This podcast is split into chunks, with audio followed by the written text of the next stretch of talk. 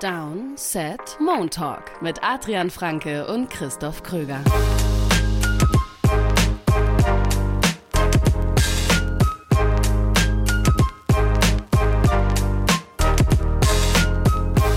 Allen technischen Problemen zum Trotz nehmen wir eine neue Folge Montalk auf, hier bei Downset Talk.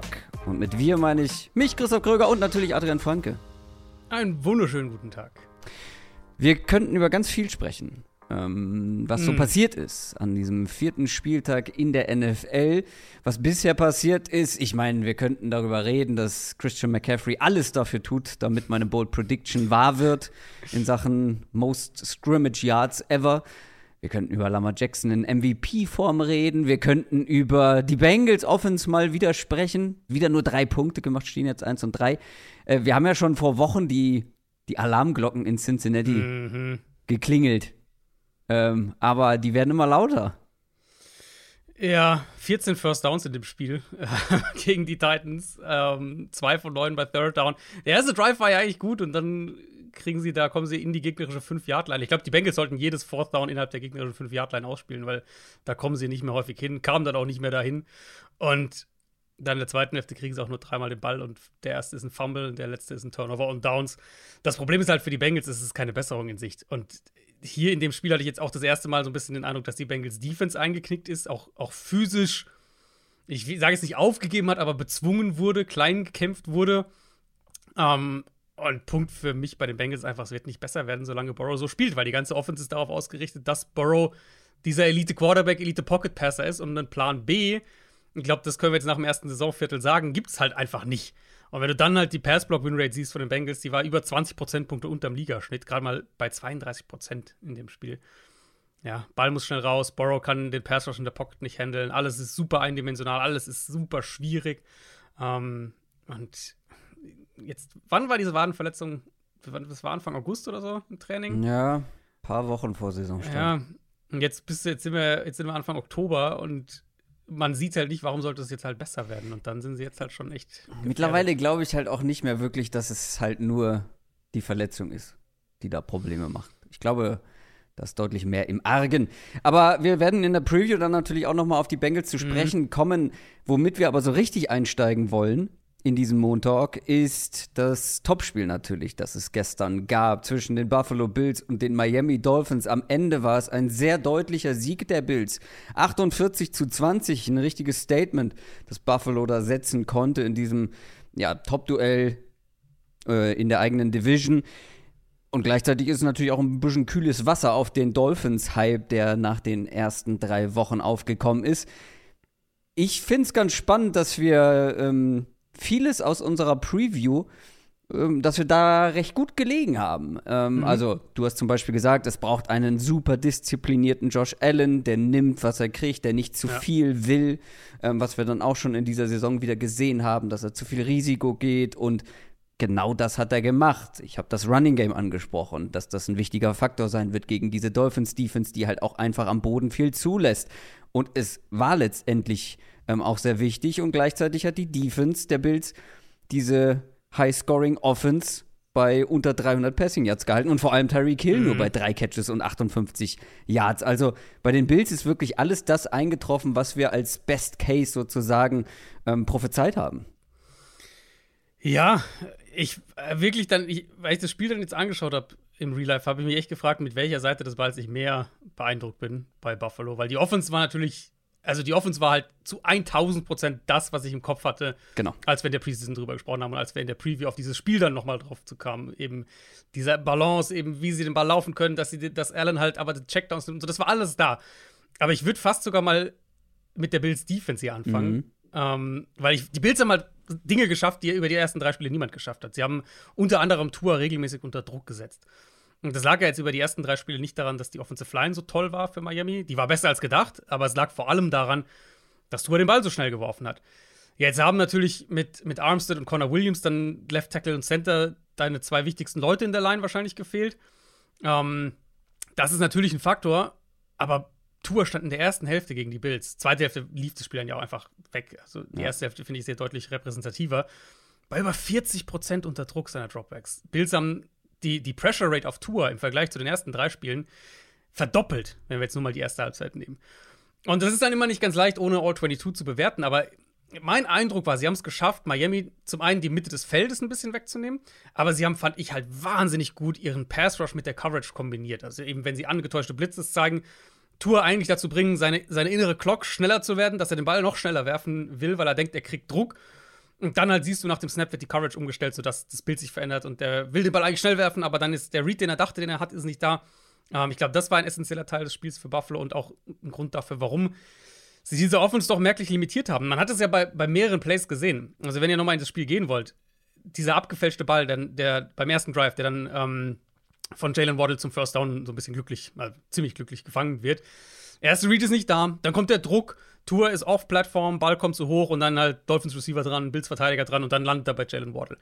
Auch beim zweiten Drive ähm, haben sie einen Play-Action-Pass, Tour dreht sich um, also eben für den, für den Play-Action-Fake. Und dann ist sein Target wieder nicht da. Er kommt dann zwar sauber zum zweiten Read und bringt den Ball auch an, aber ich fand, das war mega auffällig in dem Spiel. Gleicher Drive, dieser Wurf in Double Coverage zu Raheem Mostert. Klappt dann zwar, aber eigentlich ein Wurf, den Tour nicht dahin werfen sollte. Und ich fand, er hat viele Plays gehabt, bei denen im ersten Moment guckt er Downfield, hat vielleicht irgendeine Idee, wo er hingehen will, muss dann aber doch zum Checkdown gehen. Oder das Play bricht zusammen. Oder er hat halt schnell einen Druck. Und das ist natürlich, also das war schon von der Bills Defense eine, eine extrem starke Leistung. Tour war natürlich, finde ich, muss man ja schon hier auch, jetzt haben wir ihn gelobt auch die letzten Wochen, hier muss man ihn auch mal kritisieren, weil er war dann doch auch mit einigen Reads, mit einigen Würfen einfach off, hat der auch riesiges Interception-Glück bei dem Wurf über die Mitte da kurz vor der, vor der Halbzeit, mhm. wo, wo ich glaube, White war es, den fast eigentlich ab oder eigentlich abfangen muss. Ähm, er hat schon auch ein paar, der, der Overthrow zur Interception, er hat schon auch ein paar falsche Entscheidungen getroffen. Aber die kamen halt eben, weil die Bills Defenses in meinen Augen auch provo äh, provoziert hat. Ja, das Problem bei den Bills ist, dass sie, du hast ihn gerade angesprochen, Tredavious ja. White verloren haben. Ganz, ganz bitter. Tolle Leistung dieser ganzen Defense, mhm. aber jetzt ist einer der wichtigsten Spieler ich würde mal vermuten, den Rest der Saison raus, weil das sah schon ja. sehr nach Ach also, Achillessehnenriss aus. Genau, das, das ist das Einzige, was ich auch gehört habe nach dem Spiel, dass die halt sagen, Achillessehne wird halt gecheckt. Ja, und wie er da zu Boden gegangen ist, mhm. quasi Non-Contact, plötzlich. Äh, was man schon häufig bei dieser Verletzung gehört hat, dass der Spieler sich selber wundert, was hier gerade passiert ist, dass man gar nicht so richtig versteht, was jetzt los ist, man einfach nur einen Schmerz spürt und, und nicht mehr laufen kann und so ist er ja, zu Boden und gerade halt er, ne, der halt den Kreuzbandriss hatte. Ja. Und was ja auch lange gedauert hat, bis er dann wieder so richtig zurückkam. Letztes Jahr dann irgendwann. Ja, das ist schon bitter. Das ist sehr, sehr bitter. Auf der anderen Seite, die Dolphins Defense gegen diese Bills Offense, mm. also wir haben es jetzt schon beide mal gesagt, die waren einfach sehr, sehr scharf. Also Josh Allen hatte nahezu fehlerfreies ja. Spiel. Stefan Dix sah richtig gut aus. Das Running Game war wichtig. Es war, äh, es war jetzt nicht es sind jetzt nicht die Dolphins in Grund und Boden gelaufen. Es waren am Ende 104 Yards, aber sie haben es halt 29 Mal versucht und es war halt auch in wichtigen Momenten hm. ähm, ein entscheidender Faktor. Ich hatte ja aber meine Bedenken, was die Dolphins Defense angeht, geäußert, mhm. weil ich habe gesagt, ich will sie mal gegen eine richtig gute Offense dann auch sehen, weil sie sah ja. die ersten Wochen gut aus, aber in der Nachbetrachtung muss man sagen, dass die Offenses, gegen die sie gespielt haben, sich davor und danach jetzt auch nicht unbedingt mit Ruhm bekleckert ja. haben. Also wir haben vielleicht vor der Saison gedacht, die Chargers Offense wird eine richtig gute sein. Jetzt mit drei Wochen Abstand kann man sagen, ah, auch die gehören nicht ganz nach oben. Und ich meine, in dem Spiel haben sie, was haben sie da zugelassen? Ja, genau. 30, 34, 34 Punkte. Also da war ja, da, ich meine, sie haben es sehr, sehr Passspiel limitiert. Yards, genau. Genau, aber die Chargers sind ja für 200, was war das, 230 Yards oder was war gelaufen? Ja, genau. Und jetzt haben sie halt mal so eine absolute Top-Offense die mhm. natürlich auch noch einen richtig guten Tag hatte, ähm, als Gegner gehabt. Und die haben sich aber auch mit zum Beispiel einem Kader Kou eine richtige Schwachstelle ja. rausgesucht. Das ist quasi der ja. Jalen Ramsey-Ersatz, der Cornerback. Und den haben sie halt bedingungslos attackiert. Und da sieht man dann auch, diese Dolphins hat auf jeden Fall Schwächen. Ja, halt auch ein Corner, der in meinen Augen ins Slot gehört, mehr und nicht unbedingt nach außen. Das war ähm, wahrscheinlich auch der Plan. Ja, vor genau. der Saison. Also, die Bills haben halt wirklich aus allen Zylindern gefeuert. Das, das war wirklich, die haben, die haben, die haben, egal in welchen Bereich du guckst, also natürlich, ja, Run Game war jetzt nicht dominant, aber du hast gesagt, in wichtigen Momenten, die hatten acht Rushing First Downs am Ende des Spiels. Das ist dann immer noch genau. ein guter Wert. Und auch ähm, die dann in der Red Zone wichtig gewesen. Genau, genau. Die waren halt in jeder Hinsicht gut. Die waren gut darin, Matchups zu kreieren und zu attackieren. also gerade das mit, mit, mit Kader Coe, als Stefan Dix ja eben wirklich auch primär auf der linken Seite gespielt, ja. weil halt da eben Coe und nicht Savin Howard steht. Run-Game als Komplementärsäule kombiniert mit Play-Action. Wir haben auch Fullback ein bisschen was gesehen in diesem Spiel von der Bills Offense. Das andere Game, das Quick-Game, Yards nach dem Catch, wenn, wenn die Dolphins auf den tiefen Routes saßen. Und Allen eben wirklich, er war halt Game Manager, wenn er Game Manager sein musste, und er war Playmaker, wenn er Playmaker sein musste. Er hat die Checkdowns genommen, hat nicht unnötig irgendwie Shotplays sich da verleiten lassen. Wahnsinnig diszipliniert, also genau das, was genau. wir, worüber wir vorher, vorher gesprochen haben. Ähm, plus 14% Completions over expected. Das unterstreicht halt die Effizienz. Ich meine, er hatte so viele Touchdown-Pässe wie Incompletions. Das unterstreicht auch die, die Effizienz irgendwo. Und dann halt die Big Plays eben, vertikale Pässe. Da, da ist ja unter anderem auch noch eine Pass-Interference von, von Kohu gegen Dix in Coverage tief dabei, die jetzt nicht im Boxscore steht. Dieser Pass zu James Cook mit dem langen Catch and Run da im dritten Viertel, das Play ist ja eigentlich durch. Allen kommt nochmal in die Pocket rein, geht raus und, und hebt ihn dann so über den Verteidiger drüber. Und dann halt auch aus Designperspektive. Also zum einen eben, wie gesagt, wie sie sich die Matchups zurechtgelegt haben, aber auch dieser erste Touchdown ähm, zu, zu Gabe Davis mit dieser Mo mhm. Motion von Deontay Hardy. Sieht aus so ein bisschen wie so ein kleiner, schneller Pass nach außen und Davis sieht kurz so aus, als würde er blocken. Cross so hinter dem Outside Receiver durch, wie so eine Art Mini-Real-Route nach außen und kommt dann halt direkt hinter den Corner und, und Allen wirft ihn eben auch perfekt dann vor ihn, sodass auch der Safety dann von der Seite nicht mehr reinkommt. Also, das war schon Bills Offense ich glaube, viel besser geht's nicht, ehrlich mhm. gesagt, vom Gesamt Gesamtbild her einfach. Ähm, aber ich finde deinen Punkt, den wollte ich auch nochmal aufgreifen, weil das hatte ich mir auch aufgeschrieben. Gerade wenn wir über Miami als potenziellen Contender sprechen, mhm. was sie, glaube ich, sein ja. können dieses Jahr. Ja. Ähm, muss man halt über diese Defense schon anders reden. Und ich frage mich auch, ich habe mir aufgeschrieben, ich frage mich, ob Miami ein Kandidat für einen Corner-Trade sein könnte um der Defense ein bisschen Stabilität zu geben, weil, also mein Ramsey, vielleicht kommt er im Dezember irgendwann zurück, aber vielleicht halt auch nicht, ob die vielleicht da was machen könnten.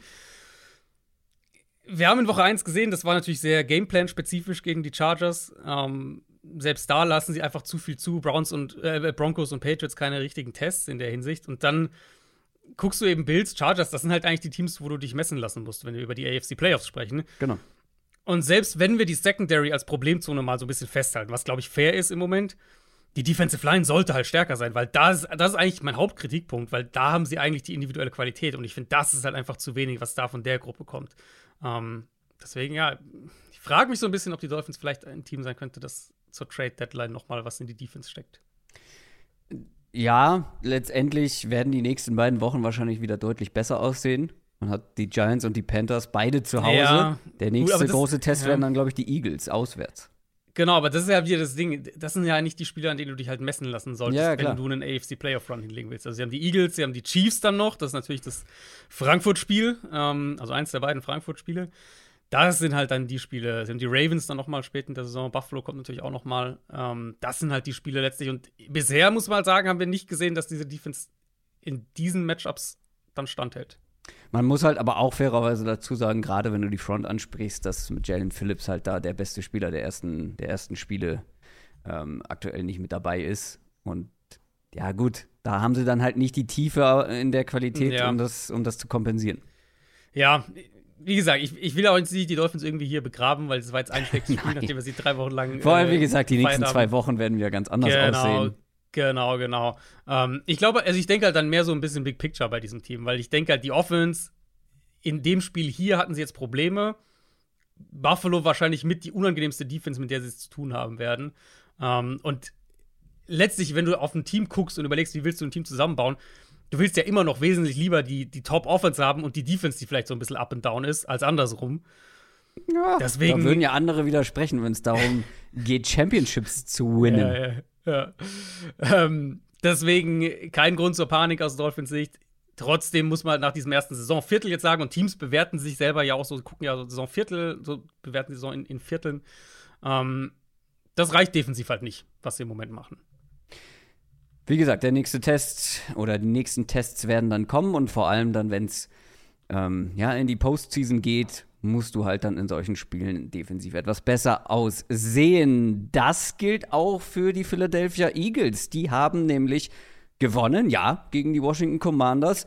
Aber äh, sie haben es deutlich enger gestaltet, als viele das erwartet haben. Am Ende war es ein 34 zu 31 in Overtime. Und es war ein wirklich sehr unterhaltsames Spiel. Das sage mhm. ich natürlich mit Blick auf Sam Howell, der ein richtiges Bounceback-Spiel erlebt hat, der wieder mehr wie der Sam Howell aus Woche 2 vor allem aussah und so zurückzukommen nach einem Vier-Interception-Spiel letzte Woche ist schon sehr gut, aber ich würde trotzdem über die Eagles sprechen wollen und auch hier so ein bisschen über die Defense, weil in der Offense gibt es natürlich ein paar Themen, die haben wir schon mal thematisiert, aber jetzt hatte ich das erste Mal gefühlt, äh, oder das Gefühl, dass auch in der Defense nicht alles Mhm. perfekt läuft. Die war nämlich überraschend soft, also gerade die Front auch teilweise gegen den Run. Waren die Commanders jetzt plötzlich offensiv so stark oder siehst du da auch Probleme auf die Eagles zukommen? Also ich glaube, das Problem, was ich so teilweise auch in den ersten Wochen für Philly gesehen habe, ist eher die Secondary, sind die, ist die Cornerback-Situation. Mhm, ich glaube, das könnte auch noch ein Thema werden. Ähm, für mich waren die Runs tatsächlich eher, also ich fand Washingtons Offensive Line hat sich hier besser geschlagen, als ich das gedacht hatte. Und die Ja. Runs waren ja dann teilweise auch einfach wirklich individuelle Plays von einem Brian Robinson zum Beispiel. Teilweise schon, aber ich hatte auch zu oft gemessen an den Erwartungen an diese Mhm. Front zu oft das Gefühl, dass da schon sehr große Löcher, Löcher ähm, Ja, ja. auf Höhe Line of Scrimmage sind. Ja, nee, also das war, wie gesagt, das war mehr, als ich gedacht hatte. Lag, glaube ich, auch an Washingtons Offensive Line. Ähm, grundsätzlich gucke ich da halt immer noch drauf und sage, du hast hier eine Front, Next Gen Stats hat vier verschiedene Eagles-Verteidiger mit je mindestens sechs individuellen Pressures in, in diesem Spiel. Sweat mit neun, Reddick mit sieben, Graham und Carter jeweils mit sechs. Ähm, Aber es ist halt auch immer noch Sam Howell, der dann Es- auch in vielen Plays dann ein bisschen zu lange. Ja, es ist immer noch Sam Howell. Ich würde halt, also, ja, ich habe ein paar so mir aufgeschrieben, der bei Dritter und Acht, Mitte des zweiten Viertels, das, da kriegt er einen Sack, das kann er sicher besser lösen. Der Red Zone Sack kurz vor der Halbzeit, da tritt er, finde ich, eigentlich richtig in die Pocket, kriegt er aber in letzter Sekunde irgendwer halt nochmal die Hand an seinen Fuß und dann stolpert er halt hin. Ähm, ich, es war eine, also um Welten besser als letzte Woche von Ja. Sam Howell. Letzte Woche muss man vielleicht die, die es nicht mehr auf, auf dem Schirm haben, das war ja dieses äh, neun Sacks, vier Interceptions gegen Buffalo. Ich Ähm, glaube, ich glaube, das ist aber der größere Outlier, weil wir es jetzt schon mehrfach anders auch Mhm. gesehen haben von ihm. Ja, ja. Und jetzt auch gegen eine richtig gute Defense. Also ich bin hier tatsächlich aus dem Spiel gegangen, vom, jetzt so vom, vom, von der generellen Einschätzung her, vom Bauchgefühl her, dass ich mehr fand, das war gut gemacht von Washingtons Offense, als dass Mhm. ich jetzt gesagt habe, uh, da die Eagles Defense, da mache ich mir jetzt aber Sorgen. Nee, ja, da gehe ich auch grundsätzlich mit. Trotzdem hätte ich von der Eagles Defense, Mhm. wie gesagt, gerade von der Front Ja. mehr erwartet, dass sie halt, äh, dass sie einen Spieler wie Sam Howell halt deutlich mehr ähm, unter Druck setzen können, beziehungsweise dann auch zu Fehlern zwingen kann, können. Ja, dass sie, dass sie, also, dass sie vielleicht auch mehr Drives einfach beenden. So Genau, genau sowas, also, ja. Weil Washington hatte mehr First Downs als Philly in diesem Spiel. Die haben den Ball schon gut bewegt. Ähm, Hatten auch viel länger den Ball, weil sie wirklich auch lange Drives hingelegt haben. hat, hat noch länger den Ball, genau. Aber da, das ist vielleicht eher so der Gedankengang. Aber das ist, manchmal sind es ja auch einzelne Plays. Weißt du, das ist ja dann irgendwie so ein, keine Ahnung, Third Down und dann reicht es vielleicht für einen halben Yard gerade so und dann geht der Drive halt weiter und plötzlich wird aus diesem Drive, der vielleicht ein Three-and-Out hätte sein können, wird ein 10-Play-Drive oder sowas. Mhm. Ähm, also Eagles Defense, ich glaube, in der Secondary, darüber werden wir noch später sprechen, dann im Laufe der Saison. Mhm. Die Front unterm Strich für mich war okay. Und ich fand halt Sam Howell, der hat sich besser in der Pocket bewegt, das sah besser aus. Auch häufig dieses, ich glaube, das, also es wirkte auf mich so, als hätten sie da sehr gezielt die Woche auch nochmal das in ihn reingeballert. Ähm, Dropback, Ende des Dropbacks, zack, in die Pocket Ja. rein und Ja, Ball ja. im Rhythmus raus. Sah ganz anders aus. Ähm, das genau, ist ja, deswegen. das ist ja eine Sache, mit der viele junge Quarterbacks halt äh, Probleme haben, weil im College hast du dann doch noch mal ein paar Genau. Millisekunden mehr Zeit am Ende Oder kannst halt ein Play machen als ein Sam Howell auch Genau. im College mehr noch. Äh, kannst du irgendwie nochmal zwei Verteidiger aussteigen lassen und den Ball trotzdem werfen. Sowas ist in der NFL halt dann deutlich, deutlich schwieriger. Aber auf der Seite des Balls mein Haupt-Takeaway war wirklich, ich, also ich glaube, Washingtons Offense ist, ist eine Offense, die unangenehm sein kann, weil sie gut designt ist, weil sie gute Playmaker haben. Ähm, und wenn du dann halt ein gutes Spiel von Howell und von der Offensive Line bekommst, dann können die halt auch 30 machen. Und dann der andere Punkt eben für den Moment bin ich bei Howell einfach wirklich so an der Stelle, dass die Highlights, die High-End-Plays, das Positive, was er macht, ist intriguing genug, dass Ja. er mehr Zeit bekommen sollte. Und, und Ja. ich meine, dieser letzte Ja. Drive, mit dem sie die Overtime dann erzwungen haben, das war natürlich das beste Argument dafür. Also, wenn ein Quarterback in der NFL so einen Drive hinlegen kann, klar ist kleine Sample Size, aber dann steckt da schon was. Ja. Und vor allem, wenn wir wissen, dass er in den Wochen vorher, gerade in Woche 2, auch richtig gut aussah. Ist halt eine Eine Sa- Achterbahnfahrt noch mit ihm. Ist halt Äh, Ja, aber die war auch zu erwarten. Die war absolut Genau. zu erwarten. Genau. Ähm, das ist jetzt nicht so, dass hier ein Fünftrunden-Pick reinkommt und äh, der nächste Tom Brady wird, mehr oder weniger. Das war, ähm, das ist ja dann doch eher die Ausnahme, auch wenn Brock Purdy halt äh, einen gewissen Case dagegen macht. Ähm, eine Sache muss ich aber dann doch noch ansprechen, bevor wir über die Eagles Offense Mhm. sprechen, die mit der Washington Offense zu tun hat. Du hast gerade den letzten Drive angesprochen. Mhm. Du spielst, ich glaube, du weißt schon, worauf ich hinaus will. Du Das steht hier ganz oben in meinen Notizen. Ich hab's Ah, noch nicht ja, okay. gesagt, aber es ist ja mein erster Punkt gewesen eigentlich. Du spielst, die Washington Commanders spielen hier gegen einen absoluten Top-Favoriten auf den Super Bowl. Gegen einen Neun Division-Konkurrenten. Punkte Underdog war Washington in diesem Spiel. Ja. Neun Punkte. Riesen-Außenseiter. Und du schaffst es mit dem letzten Drive so zurückzukommen. Du hast wirklich gerade, du hast die, du hast die Eagles Defense sowas von am Haken. Mhm. Und ja, natürlich willst du dann versuchen, diesen, dieses, nennen wir es jetzt mal Momentum, mit in die Overtime zu nehmen. Aber auch hier mal wieder ein schönes Beispiel dafür, wie wichtig Momentum ist, beziehungsweise wie ausschlaggebend es letztendlich ist. Weil am Ende des Spiels hatten die Commanders mehr als genug von diesem Momentum, kommen in die Overtime und da geht gar nichts mehr, obwohl sie den Ball Mhm. hatten.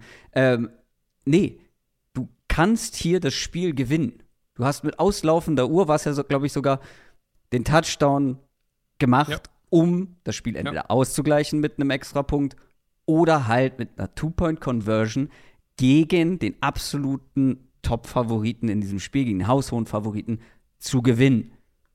Und du machst es nicht. Und das verstehe ich einfach nicht. Ist nicht, also ist nicht für mich nicht nachvollziehbar. Du hast halt, also selbst einfach mal logisch durchdenkst. Die Auswahl ist, du musst ein Two-Point-Conversion-Play hinkriegen. Oder aber du musst einen Nochmal ganzen, ganzen Scoring-Drive Drive. Hinlegen. ja, genau. Oder aber du musst erstmal, wenn du den Ball nicht kriegst in Overtime, das weißt du ja nicht, du Ja. musst einen Defense-Stop hinkriegen und dann einen Scoring-Drive hinlegen. Das ist ja die Entscheidung, die er hier letztlich getroffen hat. Und äh, ich weiß nicht, hast du Rivera gehört nach dem Spiel, was er Nee. gesagt hat? Er hat gemeint, ja, seine Offense wäre halt, äh, die wären halt gerst gewesen, also platt gewesen nach dem schnellen, langen Drive, den sie da hingelegt haben. Wo ich dir dann denke, Dann ist, dann ist es ja noch wichtiger, das eine Play zu nehmen, im Gegensatz Ja. zu den, keine Ahnung, sechs bis zehn Plays. und selbst, selbst in der Idee, wenn du sagst, in dem Moment jetzt, äh, sie sind jetzt platt, das gilt doch auch für die Eagles Defense. Die stand doch genauso auf dem Feld. Da hast du doch als Offense immer noch den Vorteil, weil die Defense reagieren muss und du als Offense agierst in diesem Moment. Ist für mich nicht nachvollziehbar. Ist für mich auch ein Riesenfehler gewesen. Ähm, Würde ich auch hier genauso sagen, wenn die Commanders das dann in Overtime gewonnen hätten. Weil äh, du kannst, also als, als Außenseiter in so einem Spiel auf Overtime zu spielen, das heißt, Ja. Ja. die Möglichkeit für also das, als Außenseiter ist ja dein Ziel in der Regel, das, das Spiel möglichst kurz zu gestalten. Du willst möglichst wenige Drive. Du willst so die, dass die Schere, die ja theoretisch leistungstechnisch zwischen diesen beiden Teams besteht, möglichst wenig auseinandergehen kann, weil Klar. das Spiel möglichst kurz ist. Also, und, und was du ja damit machst, ist halt das Spiel verlängern und dem Gegner mehr Ge- Möglichkeiten geben. Also nicht, nicht nachvollziehbar für mich. Für mich auch überhaupt nicht. Und es wurde am Ende auch bestraft. Denn die Eagles haben ja, wie gesagt, am Ende das Spiel auch noch gewonnen. Ähm, und das dann auch mit einem, ja, fast Eagles-typischen Drive letztendlich, beziehungsweise auch der Drive, mit dem sie in Führung gegangen ist, sah nach, ich nenne es jetzt mal Vintage Eagles Offense aus. Ihr wisst, was ich meine. Ich meine, letztes Jahr. So Vintage ist das nicht. Aber die haben am Ende 415 offensive Yards ähm, aufs Parkett gezaubert. Aber man, man wird das Gefühl irgendwie nicht los, auch mit Blick auf die Wochen zuvor, auf die Spiele zuvor, dass es in dieser Eagles Offense nach dem Abgang von Shane Steichen noch nicht so richtig flutscht. Ja, gehe ich mit. Ich sag aber auch, das war so ein bisschen das erste Spiel für die Eagles Offense, wo ich offensiv am Ende einen Haken dahinter mache und das in Ordnung fand. Und so für mich die, der positivste Trend war. Ähm, sehr inkonstant die ersten Wochen für ihren, also natürlich gemessen an dem hohen Standard, ne? Eagles-Fans nicht jetzt hier. Natürlich, also, natürlich. Die diese Erwartungen Offense haben sind halt an den, an den Genau. Team, was letztes Jahr eine der besten Genau. Offenses der Liga hatte, ein bisschen Ja. höher als jetzt bei den Ja. Commanders beispielsweise.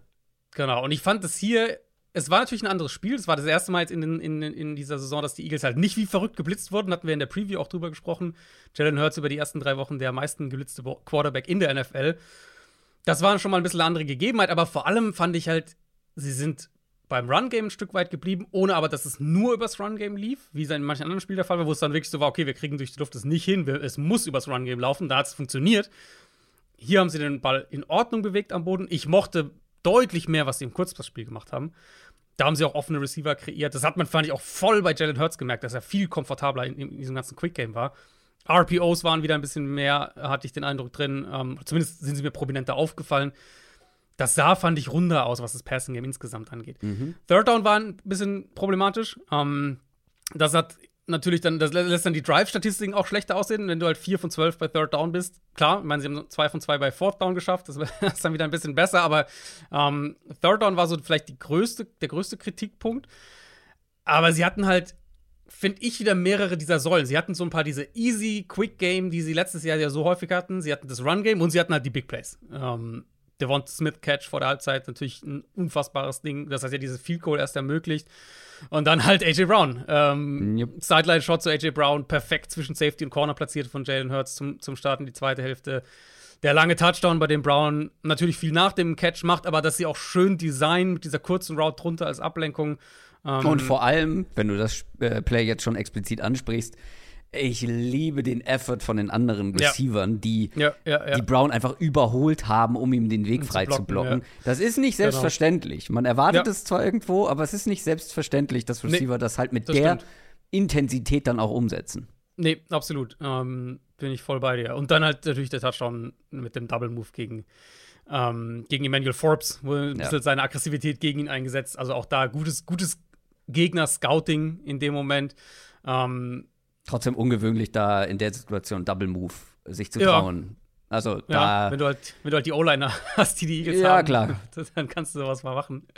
Ähm, ich habe ein wirklich negatives Play bei Hurts mir rausgeschrieben, das war dieser Wurf in Double Coverage, bei dem AJ Brown die Interception verhindert. Aber das war halt für mich wirklich gegen eine sehr gute Defensive Line aus Washington. Ehrlich gesagt, der rundeste Auftritt der Ja? Eagles Offense in dieser Saison. Und das ist jetzt nicht Okay. unbedingt so die, die erste Schlussfolgerung, die du vielleicht siehst, wenn du auf das Spiel guckst, aber ehrlicherweise für mich Punkt 1, Sam Howell hat definitiv noch, ne, noch eine gewisse Leine, noch ein paar Chancen verdient, ähm, um, um sich zu zeigen, um sich zu entwickeln. Und Punkt 2 für mich wirklich, das war ein sehr positiver Schritt für die Eagles Offense. Okay. Ähm, wie gesagt, ich bin, äh, ich habe das Gefühl jetzt noch nicht komplett abgehakt, was ich aus den ersten Wochen hatte. Das ist noch nicht Mhm. ganz wieder so dominant, so gefährlich aussieht und wirkt wie im vergangenen Eagles, Jahr. Ja. Äh, Eagles haben einen sehr netten Slate jetzt. Hast du dir mal angeguckt, gegen wen die jetzt spielen? Nee, also Dolphins sind drei Wochen, das weiß ich, weil ich bei den Dolphins Genau. nachgeschaut habe. Dazwischen. Genau, also Rams jetzt, das, ist, das könnte ein nettes Spiel werden, das sollten Ja. die Eagles aber auch dann doch Favorit sein. Aber dann Ja. bei den Jets, das ist natürlich ein sehr guter Test, vor allem gegen halt diese Defense. Dann ist Dolphins, dann wieder Commanders, dann Cowboys, dann Chiefs, dann Bills, dann 49ers, dann wieder Cowboys. Also jetzt wird's, jetzt wird's ernst. Gut, dass die jetzt wird's 4-0 richtig ernst. gestartet sind aus ihrer Sicht. Ähm, ja, aber auch ähm, dementsprechend halt auch nochmal für mich so nochmal doppelt unterstrichen. Das war gut, dass wir jetzt so ein Spiel mal von dieser Offense bekommen haben, weil das gibt mir deutlich mehr, mh, deutlich mehr Sicherheit wieder, wenn ich jetzt die Eagles Offense versuche zu projecten. Wir haben ja heute zum ersten Mal unsere Monday Night Game Preview in diesem Montalk, in diesem Format Mhm. am Start. Bevor wir dazu kommen, wollen wir aber noch ganz kurz über die NFC South sprechen, weil es einfach eine Division ist, ja, die in den Previews vielleicht dann auch hier und da mal etwas zu kurz kommt und wo sich jetzt auch einiges noch mal getan hat an diesem Ja. Spieltag, an diesem Sonntag. Die Falcons komplett chancenlos gegen die Jaguars in London gewesen, 23 zu 7 verloren. Ähm, die Buccaneers sehr überzeugend gegen die Saints. Die Panthers auch gegen die Vikings verloren, obwohl es zwischenzeitlich ganz gut aussah, aber die stehen jetzt 0 und 4. Ich glaube, nach vier Wochen kann man halt schon sagen, es gibt ein tatsächlich gutes Team in dieser Division Mhm. und das ist vor allem das, wo wir die zweitgrößten Zweifel hatten. Die Ja. Panthers, oder die größten Zweifel, wenn man die Panthers mal so ein bisschen als, als ja, eh Übergangsteam ausklammert. Ja, äh, willst du mit dem Bucks-Saints-Spiel starten? Ähm, Mir ist das egal. Du hast das kommentiert. Ich muss dazu sagen, bei Falcons Ja. Jaguars bin ich auf dem Sofa kurz eingenickt im dritten Viertel. Äh, So können- spannend wir war können- das. Und können äh, Bucks Spiel Saints, starten, Bucks Saints wurde in der Red Zone wirklich. also das war es ist äh, gefühlt an Mobbing-Grenzen, was da gemacht wurde. Also wurde nicht so viel gezeigt. Baker Mayfield. Hey, gut, die Saints waren auch nicht oft in der Red Zone, aber die Bucks eigentlich schon. Ja, die, da Ähm, wurden die Highlight-Plays auch gezeigt. Die habe ich gesehen. Baker sah gut aus. Baker sah gut aus. Ich fand es generell, das war ein beeindruckendes Spiel. Und ich will es kurz erwähnt haben, ne, nicht, dass es dann von Saints-Fans heißt, das, wieso sagt ihr das nicht? Schulterverletzung von Derek Carr. Wir dachten in der Preview ja auch, dass er eigentlich ziemlich sicher nicht spielen wird. Dann hieß es am Freitag, dass er ohne Schmerzen trainiert hat und plötzlich dann Sonntagmorgen, ja, gehen eigentlich davon aus, dass er spielt. Mhm. Hat auch gespielt und ich fand halt, und deswegen ist es für mich hier kein relevantes Argument, aber ich wollte es kurz thematisiert haben.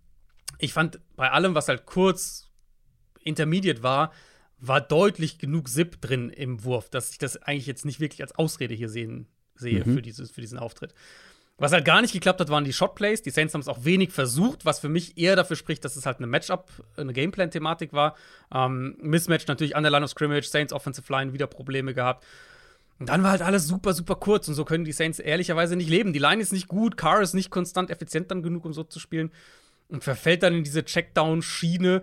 Und da hat man, fand ich, doch sehr deutlich bei den Saints gesehen, wie sehr diese Offense doch hot and cold war über die ersten Wochen der Saison. Also, wenn sie halt die Big Plays nicht kriegen, dann wird es halt mhm. halt echt schwierig. Alvin Kamara zurück. Ähm, das hat geholfen. Der war ja auch direkt der Mittelpunkt, was natürlich damit zusammenhing, dass sie halt so Checkdown-heavy ja. waren. Äh, Kamara selbst hat ja nach dem Spiel die eigene Offense kritisiert. Hast du seine Statline gesehen von Alvin Kamara? Mm, ich, ich glaube ja, aber ich habe es jetzt nicht mehr präsent vor Augen. 13 Catches für 33 ja, ja. Yards. Das ist das 200. Ja, Mal, dass ein Spieler in einem NFL-Spiel 13 oder mehr Catches hat. Noch nie war das für weniger als 71 Yards. Und Kamara hatte nicht mal die Hälfte davon. Ähm, viel zu viel Taysom Hill für meinen Geschmack, ehrlich. 13 also, Catches, ja. ja. Das, das habe ich irgendwo gesehen, die Yardzahl dazu macht natürlich irgendwie kurios, wild. ja. Ja, super wild. Ähm, 2,5 Yards pro Catch. Aber so sah es halt auch aus. Es war halt häufig wirklich so Checkdown, hoffentlich kann er was nach dem Catch machen. Das war halt wenig irgendwie, wir kriegen ihn hier in ein geiles Matchup. Ja, ja. Er läuft die Angle Route über die Mitte und hat den Ball irgendwie und kann was machen, sondern es war wirklich so mehr unser Rettungsanker, aber der Rettungsanker war halt oft irgendwie der erste Plan. Ähm, Taysom Hill, wie gesagt, fand ich, war deutlich zu viel drauf. Das, ich finde, das macht, das nimmt der Offense oft dann halt auch so, wenn sie mal einen Rhythmus haben, nimmt es den dann immer wieder auch mal raus. Um das mal rund zu machen. Ich wollte das halt vorweg sagen, gerade mit, dem, mit der Saints Offense, damit es dann halt nicht heißt, irgendwie, wir hätten die Situation nicht vernünftig beschrieben mein Haupt-Takeaway war, ich fand es echt beeindruckend, was die Bucks hier in New Orleans ja. gezeigt haben. Wirklich als Gesamtteam-Sieg. Ja. Ja, ähm, ja. War der beste Auftritt vom Run-Game, den wir bisher gesehen haben von Tampa Bay in der Saison. Ich hatte ja gesagt, ich will mal sehen, wie diese, wie diese Saints O-Line, äh, Saints D-Line sich dann im Laufe der Saison so schlägt, weil ich da ja auch vor der Saison eher skeptisch war. Hier haben die Bucks es echt geschafft, sind beim Run-Game geblieben, haben den Ball dann ein bisschen bewegen können am Boden. Baker Mayfield, abgesehen von der Interception, wo er definitiv zu viel wollte, das war so ein, so ein alter Baker Mayfield-Fehler. Mhm. Ähm, ansonsten war er echt gut. Und das, obwohl sie die zweite Halbzeit ohne Mike Evans gespielt haben. Defensive Front war stark. Spieler wie Devin Tompkins kriegen dann, können dann tragende Rollen irgendwie einnehmen. Ähm, und worauf ich halt in. Ja. Nee, ich, ich habe gerade noch mal die Interception mir vor Augen geführt. Ja, ja, die Triple Coverage, halt, ne? Ja. War das? Mhm. Ja, drei ja, Double, Leute. Double Coverage auf jeden Fall. Es war vor allem irgendwie First and Ten kurz ja. vor der Endzone. Also ja. Ähm, gut, geben wir ihm den einen, geben wir den, den einen Er Fehler. war gut. Er war ansonsten, er war ansonsten halt wieder gut, genau. richtig gut. Und worauf ich halt gerade in dem Spiel, gerade in dieser Gegenüberstellung zwischen diesen beiden Teams zurückkam, war, die Bucks haben einen offensiven Floor. Die haben eine offensive Struktur, deswegen hat ja auch das Play-Action-Passspiel die letzten Wochen auch ohne vernünftiges Run-Game funktioniert. Ähm, ich denke, dass wir bald mehr über den Offensive Coordinator Dave Canals sprechen werden, der, wo, der ja eine komplette Wundertüte vor der Saison war. Wusste ja einfach niemand, haben wir noch nie mhm. als Playcaller gesehen. Der, finde ich, hat da eine richtig, richtig runde Offense designt. Ähm, und jetzt, ja, nach dem ersten Saisonviertel ist für mich, für mich ist relativ klar, dass die Saints und die Bucks die beiden besten Teams sind in der Division. Und im Moment wirken die Bucks klar wie das kompletteste Team. Absolut, da kann ich nur zustimmen. Äh, gleichzeitig muss man natürlich gucken, was mit Mike Evans ist, weil ja. der war die ersten Wochen ja. jetzt schon extrem wichtig ähm, für diese Auf jeden Fall. Bucks Offense. Ähm, ja, und die Falcons, bei also. den Falcons merkt man ganz extrem, dass die Luft Desmond Ritter, wir haben es ja schon in der ja. Preview angesprochen, die wird immer dünner und er scheint nicht gut genug zu sein, um halt aus diesem mhm. eigentlich guten Team genug rauszuholen. Also mein Gedanke die ganze Zeit während dem Spiel war, wann benchen sie ihn, ehrlich gesagt. Und ähm, du bist aber auch bösartig. ich meine, das war halt schon, also das war halt schon brutal. Und also in der Halb, also ich sag mal so. Ja. Es ist halt ein junger Quarterback, ähm, dem du wahrscheinlich etwas mehr Zeit geben musst als anderen. Aber nach dieser ersten Halbzeit, wo wirklich gar nichts funktioniert hat, dann nicht in der Halbzeit zu sagen, okay, Desmond, setz dich mal hin, wir geben mal, wir versuchen mal was äh, mit unserem mit unserem Ganzlinger Taylor Heineke, der wird halt ein paar Mhm. Bälle irgendwie tief ballern und mal gucken, ob was, ob was kommt, irgendwie, ob wir was, was mitnehmen können. Ja. Und das heißt ja dann noch nicht, dass er dann nächste Woche nicht wieder von Beginn an spielen darf. Aber in der zweiten Halbzeit nicht mal einen Wechsel zu machen, Mhm. habe ich jetzt nicht wirklich verstanden. Die Offense ist halt darauf eigentlich aufgebaut, dass sie Spiele kontrollieren können. Das ist ja schon klar. Sie sind jetzt Ja, nicht dafür gemacht, hier große Rückstände aufzuholen und so. Und das war ja dann so ein Spiel, wo Jacksonville offensiv dann schon auch wieder so ein bisschen hot and cold wurde in der zweiten Halbzeit, aber halt dann Mhm. doch auch 17-0 die Führung mit dem Pick 6 und ja, das Spiel lief halt natürlich den, den, den Falcons so ein bisschen weg. Ähm, was du dann aber halt, wenn du dein, dein Team so zusammenbaust, schon mal von der Grundidee her, was du dann halt nicht haben kannst, ist ein Quarterback, der nicht nur das Spiel eben nicht durch die Luft machen kann, sondern der on top halt auch solche Turnover sich Ja, ja. leistet, die dich überhaupt erst in dieses Loch befördern, wo sie dann auch letztlich maßgeblich dadurch drin waren. Ähm, Ja. Interceptions sahen ja, also der Pick Six, da wartet der Verteidiger wirklich drauf. Ritter registriert das überhaupt nicht und ist dann halt spät auch mit dem Wurf. Und dann direkt danach, Next Play, Interception, Play Action. Alle drei Underneath-Verteidiger für Jacksonville eigentlich beißen an, kommen nach vorne. Der Ball ist wieder zu spät raus, wieder wartet ein Defensive Back, der dann eben vor den Receiver kommt. Und eben der einzige Drive, der ja funktioniert hat, war der erste nach der Halbzeit, den sie wahrscheinlich dann sehr, sehr gut vorbereitet haben, vermute ich mal, äh, in der Halbzeit auch. Atlanta in dem Moment für mich ist nicht funktional als Offense. Und wir hatten ja eine ähnliche Situation letztes Jahr im Prinzip mit Max Mariota. Der war halt wenigstens ein Faktor im Run-Game. Mhm. Ich, ich denke, Ritter, es gab eine Szene, wo ich, Ja. wo ich Desmond Ritter dann aber auch ähm, von der Entscheidungsfindung äh, mal wieder nicht verstanden habe. Das Mhm. war nämlich so eine Situation, ähm, relativ saubere Pocket meines Erachtens. Er hat keinen offenen Read offensichtlich Mhm. und hatte relativ viel Platz in den Flats, wenn ich mich richtig, richtig erinnere. Also Mhm. rechts und links von der Pocket war schon ein bisschen Space. Man Mhm. hätte durchaus versuchen können, ein paar Yards zu Fuß rausholen zu können. Und ein Ja. Marcus Mariota hätte das definitiv versucht. Und er wirft halt den Ball wirklich nahezu ohne Druck einfach weg, Ja. also auf den Boden. Vielleicht, ja. es könnte so ein Play gewesen sein, was vielleicht irgendwie eine Art von, von Screenplay nach Design sein sollte. Sah jetzt für mich aber nicht so aus. Oder keine Ahnung, dass da irgendwas schief gelaufen ist. Aber trotzdem, dann darfst du nicht aufgeben, vor allem wenn du so weit hinten Mhm. liegst, sondern probier halt was. Und er hat im College Ja. den ein oder anderen Rushing Yard irgendwie Ja, ich, ich äh, glaube, auf dem das Konto ist, gehabt. Ich glaube, das ist auch dann irgendwo eine, eine Sache von Selbstbewusstsein. Ja, ja, klar, ja wahrscheinlich absolut. 0,0, was er 0,0 hat gerade. Ähm, aber ja, ich finde, es sind halt zwei Punkte. Also, das Passing Game war letztes Jahr auch nicht funktional, nicht wirklich. Ähm, und das ist halt jetzt aber nicht besser. Und Mariota war ja nicht nur so, dass er dir halt in so einer Situation, wie du es gerade beschrieben hast, dann mal ein paar Yards rausholt, sondern er war ja wirklich fester Bestandteil des designten Run-Games. Genau. Also, sie konnten, die Offense lief ja zum Teil eben auch darüber, dass sie einen Quarterback haben, der halt den Ball läuft. Mhm. Und jetzt sind sie halt, wie gesagt, Passing Game ist nicht besser und in den anderen Bereichen sind sie halt schlechter geworden und das kann halt eigentlich nicht der Weg sein. Ich denke, nach, du hast ja gerade am Anfang kurz so gesagt, ähm, Atlanta eigentlich so, äh, da, sollten eigentlich da mit dabei sein, dass die genug, also in dieser Division mit dabei sein, dass die genug Stabilität auf beiden Seiten der Line of Scrimmage haben und dass sie mit dem Run-Game für viele Teams auch eine Gefahr sein können. Das sehe ich nach wie vor so, aber dann brauchen sie halt wenigstens einen Game Manager, der einigermaßen fehlerfrei spielt. Ähm, und Ritter im Moment ist halt sehr weit davon weg. Und jetzt, ich glaube, also die spielen jetzt nächste, diese kommendes Wochenende spielen die gegen Houston, wo CJ Stroud richtig, richtig gut spielt. Ja. Und wenn das mit Ritter so weitergeht, ich glaube nicht, dass er dann. Ich, ich glaube, dass wir dann heute in der Woche hier sitzen und, und Ritter wurde gebencht. Das glaube ich auch. Was ich mich frage, ist, sind sie dann wirklich, also sie scheinen jetzt auch nicht maßlos von Taylor Heineke überzeugt zu sein, weil sonst bringst du den halt Ja. auch mal äh, etwas früher. Ähm, sind die Falcons ein Team, was dann sagt, okay, dann beenden wir halt die Saison mit Taylor Heineke und gucken, ob es besser läuft? Oder ist das ein Team, was vielleicht noch auf dem Trademark aktiv werden könnte? Ich habe ja, ich hab ja, Ja. äh, den Blick Richtung Tennessee schon angesprochen, Ja, den. Arthur Smith da haben könnte. Gut, die haben jetzt natürlich gestern die, die Bengals auseinandergenommen. Ja, die sind jetzt auch erstmal nicht im, im Die, sind, die sehen sich selber im absoluten Äh, Contender immer, geschehen. Ja.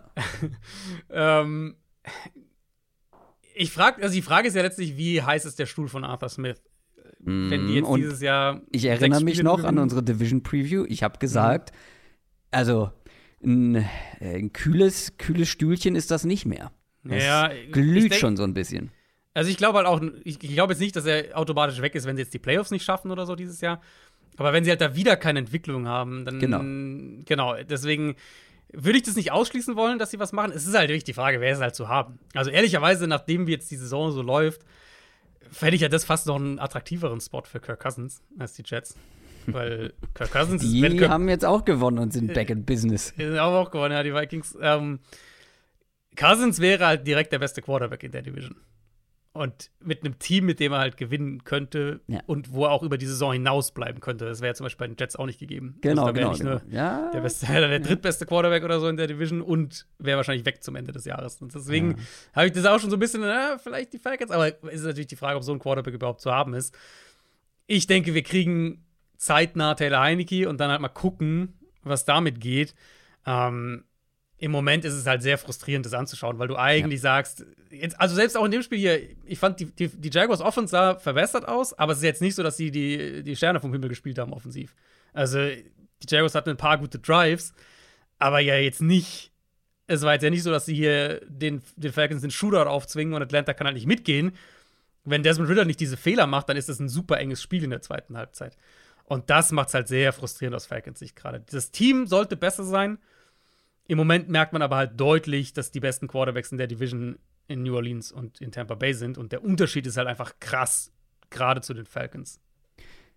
Müssen wir noch äh, an dieser Stelle über die Panthers sprechen? Ich würde sonst sagen, vielleicht in der Preview, ähm, weil ich meine, Ja, 0 und 4 ist er, ja, und lief die eigentlich. Vikings. Kriegst du den Pick Six zum Start? Da dachte ich so, hm, ja, da was. In der Ähm, ersten Halbzeit sah es ja auch wirklich so aus, als würden die Vikings Ja. auch hier stolpern können. Genau, auch wieder, ich meine, Vikings haben halt wieder ihre Turnover und wieder, Ja. äh, also, ich meine, sie hatten auch, sie hatten Aber dann, sie hatten äh, tatsächlich auch mal, auch mal Turnover, sie hatten auch mal auf der anderen Seite. zu ihren Gunsten Genau. gegangen Ein sind. Fumble ja. sogar. Das ist ja aus Vikings Ja. was ganz Neues. Du kriegst einen Fumble und machst einen Touchdown drauf. Ähm, ja, ist für mich immer noch, ehrlich gesagt, in einem Satz gesagt, sehr schwer, Bryce Young vernünftig zu analysieren, weil Ja. Line ist wieder problematisch. Wir wussten, dass die Vikings da blitzen werden und die Line zustellen werden. Receiver, die wenig Separation kreieren. Play Calling auch, was immer noch sehr unrund wirkt. Und ja, dann hast du halt einen Quarterback, Mhm. der vielleicht, also vielleicht die beste, die, positivste Beschreibung ist halt irgendwie effizient im Rahmen seiner Möglichkeiten für Bryce Young. Aber es ist, ja, ich, ist schwer, irgendwie mit der Offense, finde ich, viel zu machen. Dann lass uns zum Abschluss auf das Monday Night Game schauen. NFL Preview. Die New York Giants empfangen die Seattle Seahawks. Die Seahawks stehen 2 und 1, die Giants 1 und 2. Ich finde, das ist vor allem aus Giants Sicht ein ganz wichtiges, ganz richtungsweisendes Spiel, weil das ist vielleicht das erste Spiel, wo man auf einen Gegner trifft, auf ein Team trifft, was realistisch auf Augenhöhe ist oder zumindest sein kann, weil gegen Dallas und 49ers, da kann man mal verlieren. Gegen die Cardinals, Cardinals musst du gewinnen, auch wenn es knapper war, als man sich das erhofft hat und ein mega Comeback gebraucht hat. Aber das sind, glaube ich, diese Spiele, die die Giants-Saison dann am Ende entscheiden, beziehungsweise sie auch irgendwo jetzt definieren. Die Frage für mich ist halt dann so ein bisschen, welche Giants-Offense sehen wir? Also, wie gesagt, man hatte jetzt schon zwei richtig starke Defenses. Die Seahawks sind nicht ansatzweise auf dem Level. Sehen wir vielleicht mal ein bisschen eine Giants Offense, die ein bisschen runder wirkt, die ein bisschen mehr aussieht wie die Giants Offense letztes Jahr? Ich habe da Zweifel, ehrlich gesagt. Ich habe da Zweifel. Ich habe hier gleich mal guter, guter erster, äh, guter Start für unser, für unser umgestelltes Format hier, weil wir natürlich mehr Injury-News haben im Vergleich zu letztem Mittwoch. Ja, Saquon Barkley allen voran. Genau, Saquon Barkley doubtful, also müssen wir davon ausgehen, dass er nicht spielt. Und wir wissen, dass Andrew Thomas nicht spielt, der Left Tackle Mm, der Giants. stimmt. Der wird wieder fehlen mit seiner Oberschenkelverletzung, hat die letzten beiden Spiele, glaube ich, schon verpasst. Ben Bredesen kommt zurück, einer der beiden Starting Guards. Der hat gegen San Francisco gefehlt, hatte ja aber auch jetzt keinen guten Start in dieser Saison. Ähm, das ist eine Line, die halt nicht nur nicht diesen erhofften Schritt macht bisher, sondern gerade auch ein Spieler wie Evan Neal halt doch mindestens so große Probleme hat wie letztes Jahr. Und, und diese Line bisher hat der Offense auch häufig kaum eine Chance gegeben. Und dann schaut man auf das Matchup und die Seahawks haben jetzt, jetzt natürlich kein High-End-Pass-Rush, dass man jetzt irgendwie sagt, wie jetzt gegen San Francisco oder Dallas eben, okay, boah, mit der Line gegen den Pass-Rush, das kann nicht, kann nicht funktionieren. Aber wir haben jetzt auch gesehen, dass die, dass die Seahawks gegen die Panthers letzte Woche so einer wackeligen Line, sage ich jetzt mal, dass die denen dann auch Probleme bereiten können. Und das erwarte ich hier ehrlicherweise auch. Ich weiß nicht, ob Seattle das nochmal so aggressiv blitzt wie, wie, wie gegen Carolina. Das war ja schon auffällig. Ähm, aber sie werden es bestimmt testen, allein weil Daniel Jones über die ersten drei Wochen der Saison echt Probleme mit dem Blitz hatte. Mhm. Und dann fehlt wahrscheinlich Barclay als so dein, dein, dein Sicherheitsnetz. Das heißt, ich denke, es wird ein bisschen ähnlich, nicht ganz so extrem, aber ähnlich aussehen äh, wie gegen San Francisco. Wir kriegen viel Darren Waller, wir kriegen viel Paris Campbell, Wendell Robinson, was jetzt nicht die schlechteste Formel ist. Problem ist halt, wenn du in einem Shootout mitgehen musst, dann reicht das halt wahrscheinlich nicht. Und das könnte ja durchaus passieren, denn mhm. Die Seahawks werden den Ball bewegen können. Da bin ich mir ziemlich sicher. Vor allem ja. bin ich gespannt, was sie wieder am Boden machen können. Das sah bei den Giants in Sachen Run-Defense schon gegen James Conner gar nicht gut aus, gegen McCaffrey mhm. sowieso nicht und die 49ers. Und die Seahawks konnten zuletzt ganz gut laufen. Die könnten vielleicht hier mhm. auch, also vielleicht verhindern die auch einfach, dass es zu einem Shootout kommt, weil sie ganz konstant den Ball bewegen können, viel von der Uhr nehmen und hier, äh, ja, das die ein oder anderen Punkte aufs Board bringen können. Der Seahawks Offense bin ich auch einigermaßen optimistisch hier in dem Matchup. Ist ja, ja. ist ja eigentlich eine schöne Gegenüberstellung für diese beiden Teams. So beide letztes Jahr Overachiever gewesen, beide überraschen die Playoffs. Beide haben ihren Quarterback bezahlt, beide haben mit Ausfällen und, und Problemen in der Offensive Line zu kämpfen. Aber die Seahawks kommen deutlich besser damit zurecht. Ja. Kriegen trotzdem ihre Big Plays offensiv. Gino spielt halt auch. Also Gino gegen Carolina, das war halt schon.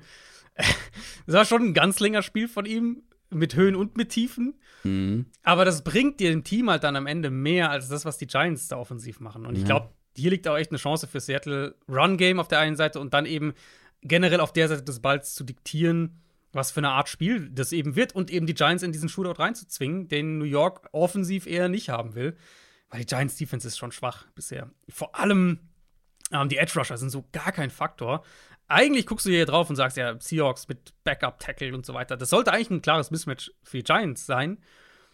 Aber im Moment weiß ich nicht, ob man das so sagen kann, anhand dessen, was die Giants Edge Rusher bisher machen. Also, das ist wirklich wenig. Und dann blitzen sie halt wie verrückt, was ich nicht für den richtigen Weg gegen Gino halte, weil ich glaube, da kann er ihnen echt auch ein paar Big Plays dann reinhauen.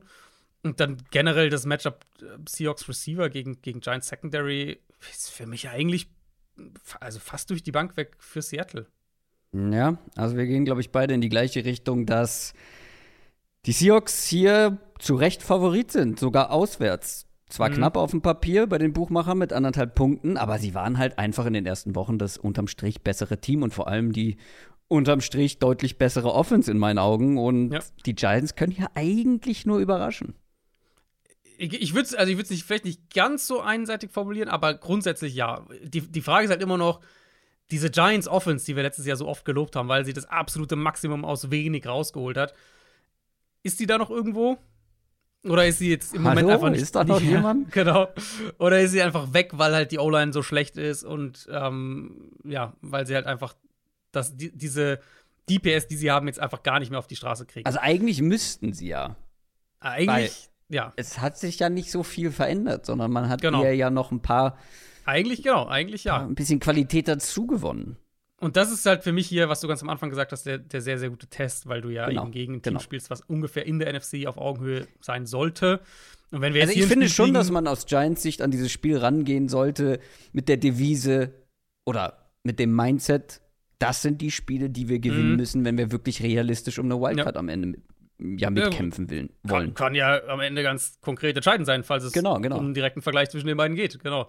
Ähm, aber falls wir hier dann wieder ein Spiel kriegen, wo die Giants Offense wieder so Probleme hat oder wieder so Durchhänge hat gegen eine Seahawks Defense, die jetzt ja nicht, also gegen Dallas und San Francisco kannst du es dir ein bisschen erklären, aber da sind die mhm. Seahawks mhm. ja nun nicht defensiv.